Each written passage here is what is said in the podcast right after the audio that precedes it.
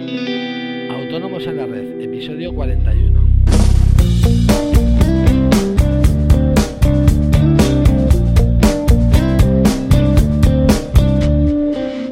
Muy buenos días a todo el mundo y bienvenidos a Autónomos en la Red, el podcast en el que intentamos traducir al lenguaje de la calle todas esas leyes que parecen escritas en otro idioma y que tanto nos afectan a los autónomos.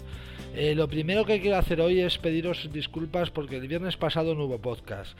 La verdad es que me surgieron unos problemas personales que me impidieron grabar el capítulo de ese día. Os pido mil perdones y desde aquí hago propósito de enmienda e intentaré que no vuelva a pasar.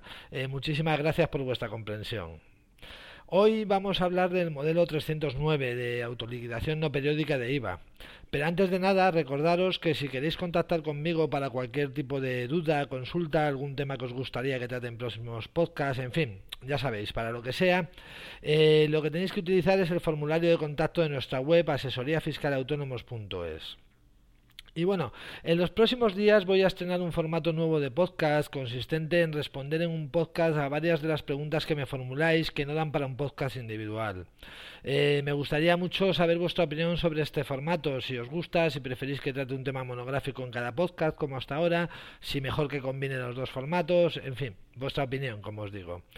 Y bueno, una vez dicho esto, vamos al tema del día. Eh, lo primero que debemos aclarar es quién tiene obligación de presentar este modelo de IVA.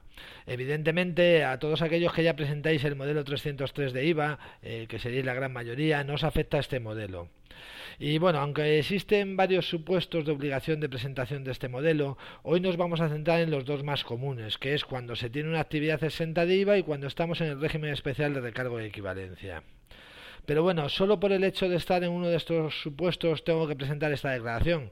No, no, tranquilos. Es solo cuando realizamos determinadas operaciones, siendo la más común el realizar adquisiciones intracomunitarias, ya sean de bienes o de servicios. ¿Y en qué consiste esta declaración? Bueno, pues simplemente se trata de aplicar el IVA a las compras intracomunitarias que hayamos realizado y hacer el ingreso a la hacienda pública. En el caso de que estemos en el régimen especial de recargo de equivalencia, también tendríamos que ingresar el recargo. Es decir, si realizo adquisiciones intracomunitarias de 100 euros, tendría que ingresar a Hacienda 21 euros de IVA más 5,20 euros en caso de que esté en recargo de equivalencia y sean mercancías que voy a revender. Y teniendo en cuenta que cada vez es más común realizar adquisiciones intracomunitarias, pues bueno, este modelo cobra su importancia. Eh, porque muchas veces no somos conscientes, pero por ejemplo, cuando ponemos un anuncio en Google, estamos haciendo una adquisición intracomunitaria de servicios, por poner un ejemplo.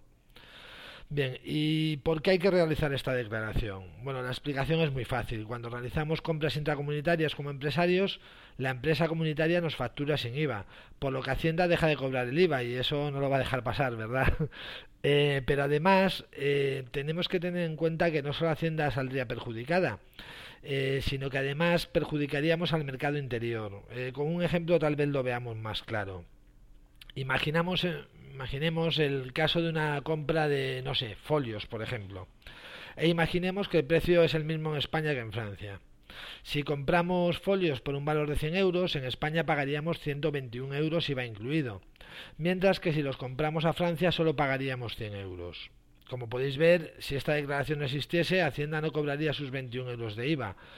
Y como compradores sería estupendo, pero vamos a verlo desde, desde el otro punto de vista si yo me dedico a vender folios, resulta que Hacienda indirectamente estaría fomentando que compréis los folios en Francia en vez de a mí. Y eso no sería justo, ¿verdad? Eh, pues bien, esa es la idea que quiero que os quede clara de por qué existe este modelo.